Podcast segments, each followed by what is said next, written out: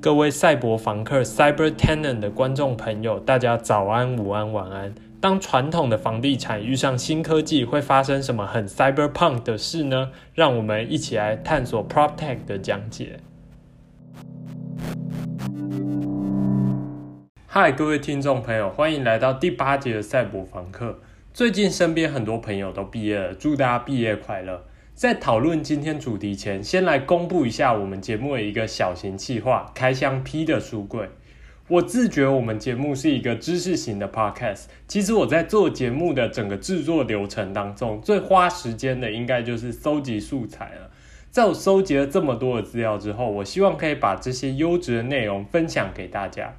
从最近开始，我会不定期的分享我之前看过或是正在看的书。第一本介绍的应该是《城市的胜利》这本书了吧？多次在我们节目里面被引用，可见它对我的影响，算是开启我对都市计划或土地经济学的兴趣吧。至于开箱书柜的计划要怎么呈现呢？我跟社群总监讨论过各种呈现方式，一种是可以跟节目一样录成单集，增加更新的频率。另一种是在粉砖上用图文来表达，好处是符合大家的习惯。毕竟 podcast 的收听文化近期没有很盛行，可是阅读啊，它本身就是一件蛮累人的事，这我可以理解。如果文章太长，实在会让人家读不下去，而且 Instagram 的排版实在真的不太 OK。聊天室，你们有什么想法呢？快用各种管道联络我们，分享一下你的高见，谢谢。好，进入今天的主题。住捷运旁边值多少钱？我们可以先延续上周的主题。上礼拜我们分享了区位的进化式。我们在选择居住或生产的时候，地理位置很重要，并且随着产业的变化，还有我们对技术的掌握，区位的选择过程变得更加复杂。还是要再讲一次，为什么我们要探讨区位这个要素值多少钱呢？其实这是一个不同的视角啦，就是对政府来说，那是赋予施政正当性的基础。近年来，我们可以看到很多的土地征收，然后蔡英文也破了就是土地征收的记录，这样子。那区域开发的补偿分配等等的制度，它常常就被批评了补偿过低的问题。其实政府才是割居民韭菜的最大元凶，或是我们可以讲一个反过来的情境。就是当政府选择盖公共建设的时候，周边的地价涨了，让当地拥有优良的区位。可是我们可以发现，像建商之类的既得利益者却没有付出相对应的税收回馈给社会，形成不公平的现象。那对民间来说，了解区位带来经济价值，其实才可以知道你买这个房子到底划不划算，开这个店面到底有没有赚头。所以，无论对谁来说，单一拉出区位的因素来判断因素的价值，是一个蛮值得讨论的问题。它能够为不动产带来多少价值呢？这个问题其实应该要先细分你土地规划的用途。如果那种实体的店面，比方说你今天想要开一间甜点店。那我们可能就可以用折现金流量法算一下，这个店面会有多少人流，平均给你带来多少租金收益，还有现金流，这就是一个店铺它选址的逻辑。我们可以发现，这种商业用途的土地，它推算上来应该是容易的，就是这个区位能够带给你多少价值，它是一个蛮纯然的数学问题，因为它有一个共同的衡量价值标准，就是利润。商业用途的店面经营者，其实他们的需求说到底都是相近，就是哪个地方能够为你带来最大的收益，它就是最好的区位。哎，可是现在我们面临到一个难以量化的问题了。今天如果你的土地用途是住宅的话，我们买房子来住不是为了赚钱嘛，而是希望买这个住宅可以带给我们更好的生活品质。那好的生活品质呢？它的表征可能有百百种，可能是基于你住的这个地方附近有捷运，可以让你上下班方便，或是你挑选到一个好的邻里，可以跟你偏好的邻居住在一起，或者通常大楼高楼层为什么会比较贵？因为它视野很好。但你会发现，通常我们上面举的这些例子，它的好处或利益都很抽象。没有办法像店铺一样，可以直接拿就是它的现金流来做折现，去推算这个不动产因为区位而产生的价值。也许便利性你可以用交通成本来换算成你的时薪好了，就是通勤时间嘛，还有你开车的成本嘛。但我们如果再往下推广，你住在高楼层，可以享受比较好的风景跟日照，这个东西值多少钱呢？或者是说，你的小孩可以因为你住在就是大安区、中正区，那你卡位进去了明星区，这个又值多少钱呢？反过来说，如果你今天住在那种闲物设施旁边，不要说住在工厂旁边带来的健康伤害，我们就讲你住在坟场旁边好了，它会让你心里怕怕的。诶，那这时候问题就来了，心里怕怕的这种感官要怎么衡量？它值多少钱？今天我们就要聚焦讨论，就是这种比较抽象的影响要怎么被量化。这时候，我们至少到目前为止找到两种以上的方式来回答这个问题。我们可以量化区位对于不动产价值提升的影响。第一种方式是用特征价格法，也就是我们直接拿房价来量化买卖双方的意愿。具体一点的画面就是，如果今天你是一个买家。在同一个社区、同一个房型里面，愿意花多多少钱来住在靠捷运站更近的地方？房子的价格其实都是大家不断讨价还价的过程。虽然我们会说便利性啊、日照啊，甚至你心里怕怕的，它难以被量化，但是在买卖过程当中，都会拿这些特性来讨价还价。而这个讨价还价的结果，其实就是可以拿来回答值多少钱的问题。所以，如果我们可以找到一个特定的系数，在说明过去一段时间内，大家对于某一个特定的属性，它的价格的增减幅度，那我们就可以当做是一种现阶段的共识。当然，这个系数可能是动态的，会随着社会观念的变迁不断在变化。那这时候，特征估价法它要怎么做呢？它的公式就是价格等于 a 零加上 sigma 由 i 到 n 的 ai 乘上 xi 加上 blah blah blah blah blah blah blah。我估计我讲完方程式不会对大家理解有帮助，所以我们直接翻译成白话文好了。特征价格法它其实就是一个多元回归分析。还记得第四集的时候我们讲的 OLS 模型吗？就是少子化跟房价之间相关性的那一集。其实特征价格法它就是进阶版的。因为一个现象的成因可能有很多个，所以我们回归是不能只有一个自变数跟因变数。这时候我们把自变数变多了，就会变成一个多元回归的模型。再举一个简单一点的例子，比方说影响一个地方犯罪率的成因，一定不只有一个，可能跟当地的警力预算、经济发展、居民收入、教育程度有关系。同样的，影响房价或是买家意愿的因素也有很多种属性，但我们可以大致上面透过特征价格法分成三类，分别是建物、区位还有它的时间。简言之，就是每一户的房型，它所处的位置还有购买的时间。那区位这个要素呢，它就是你所处的位置嘛。然后特征估价法就是透过过去几年的交易资料，把每一个房子拆成好几十个甚至上百个特征，比方说它的平数、楼层、房型，或位于商业区还是住宅区，然后它和捷运的距离、它的成交年份等等的自变数。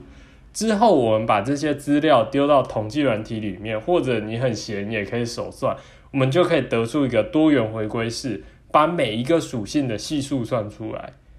这个回归式背后的逻辑是，把其他变因我们都固定在同一个水准，假设其他属性都一样化，那剩余的那一个属性，就是每多一个单位，它会对房价影响是多少。比方说，在同样的条件下，如果你的房子距离捷运每减少一百公尺的话，你的房价会增加多少钱？那这个就是它的区位价值。而这一个特征价格法。其实它要成立，需要有两个关键。其一是交易资料正确，台湾的价格资料其实是不够成熟的，可能原因包括我们的实价登录是近年才推出，还有之前资料都是靠有利益关系的建商或者是房仲来提供，所以有可能会为了哄抬价格高报或是逃税低报，所以我们不一定知道这个区位的意愿是不是建立在真实的交易资料上面去呈现。在台湾其实也有一个自动估价系统，叫做好时价，是台北市前副市长跟前正大地震所教授张金二团队做出来的。这一套交易系统，它的实际交易价格跟平均差了十趴左右。虽然以国际上的标准来看是通过门槛的，但相比于 Zillow 比较成熟的系统，其实还是差不少。背后的原因就是因为我们实价登录资料不精确，导致特征价格法推算出来价格也是错的。其二是这个多元回归，它里面放的这个解释范围要够高，始终在你放的自变数里面，其实也有一些会影响到你生活品质跟交易意愿的变因，但它没有放在研究里面被考量到，或是被错误的归因。例如，曾经有研究发现，每户家前面的那个坑坑巴巴那个坑洞。或是附近的餐厅评价、邻居的社经地位，都会对区域内的房价有所影响。这是传统的特征价格法没有解释到的。有趣的是，美国经济研究院在二零一五年的时候，利用 Google 街景服务解决了部分回归式解释范围的问题。他们先从一部分居民的收入来做机器学习，训练城市透过 Google 街景服务里面那个图像的颜色。还有它的就是高度特征来辨识居民的收入，之后再重新拿测试集来测试这个资料，重新跑一次之后，发现模型推估收入的准确率在八成以上。而这个研究成果的重要性在于，我们在评估区位的影响的时候，邻里的这个效果有办法被量化。因为美国有不同的族群在不同街区的特性，所以如果我们能够掌握到收入的中位数，然后成功放到回归式里面，可能就可以知道，就是诶这种跟特定社经地位邻居住在一起的这个效果，它对房价的影响。现在我们来讲第二个去计算区位带给房子多少增值的量化方式——附带价值法。诶，这个方式可能就比较接地气一点了。它就是广发问卷，透过问卷方式，就是设定一个情境给当地居民，问他们对于特定的公共建设，他要盖与不要盖的意愿。这个研究方法，它其实是想要克服掉特征价格法，它可能会产生两个偏误。首先，举公园为例好了，公园绿地它可以让城市变得更乐活，是大家的娱乐场所。这时候，公共建设带来的公益其实是让大家可以有休闲功能。但是，特征价格法没有办法排除掉跟这个公园绿地公共设施同时出现的这个影响。什么意思呢？我们可以从就是过去的市生化现象发现，通常靠近城市绿地的人，可能他们这些住户都是相对高社经地位的，所以有可能靠近绿地的房价比较贵，不一定是来自于绿地的存在本身，有可能是因为我讲的邻里效果。就是因为你住在绿地旁边，除了想要有好视野跟健康之外，你还希望有好邻居。诶，但是如果我们讨论到这个邻里效果，它可能就是非关这个绿地公共建设带来的公共利益了。其次，特征价格法它也会过度强调就是距离的重要性。随着我们的交通越来越便利，其实你即使住在比较远的居民，一样可以享受到公园带来的休憩功能。所以距离的重要性有可能会被高估。所以附带价值法，它这个单独要拉出公共利益的这个价值，它的问卷调查方式就会是发给居民，问他们下面的问题，就是你愿不愿意多花就是公共资源一百万来盖一个公园绿地。类似这样的问题，然后在不同的价格跟不同条件下反复问，收集完问卷之后整合起来，就可以知道加总起来在居民心中这个公共建设可以带来多少的公益价值，把它量化。反过来说，附带价值法其实它也常常用来作为外部成本的预估，比方说焚化炉或者是坟墓旁边，好了。那从这些量化的结果，我们就可以掌握到，比方说你住在这个焚化炉或是坟墓旁边，它的居民补偿应该要多少才算是符合公共利益跟合理的那个边界？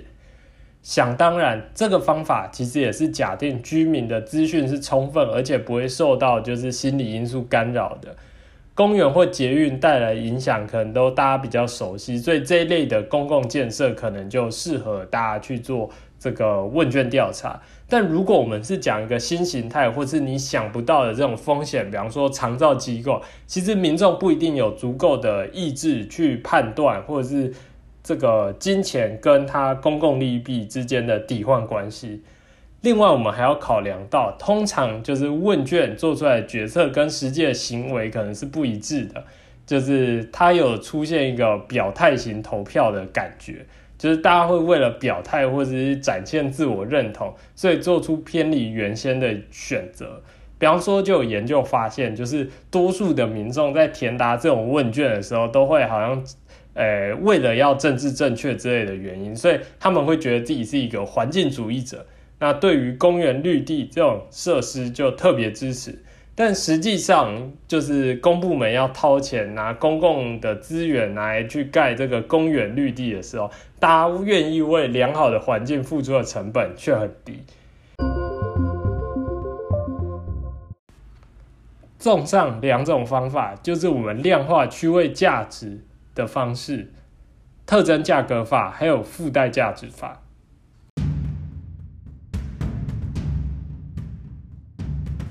节目到了尾声，这一集我们公布我开箱书柜的计划，欢迎提出建议。再来，我们还介绍两个评估区位价值的工具，如果能被广泛使用的话，并且克服它们问题，其实对于我们社会的影响是很巨大的。我们往后对于土地征收补偿或者是课税等等公共政策，其实它正当性上面会有更多的理据，所以它对于整个都市乃至国家发展都有它的重要性。希望你们喜欢赛博访客的听众，我们下次见。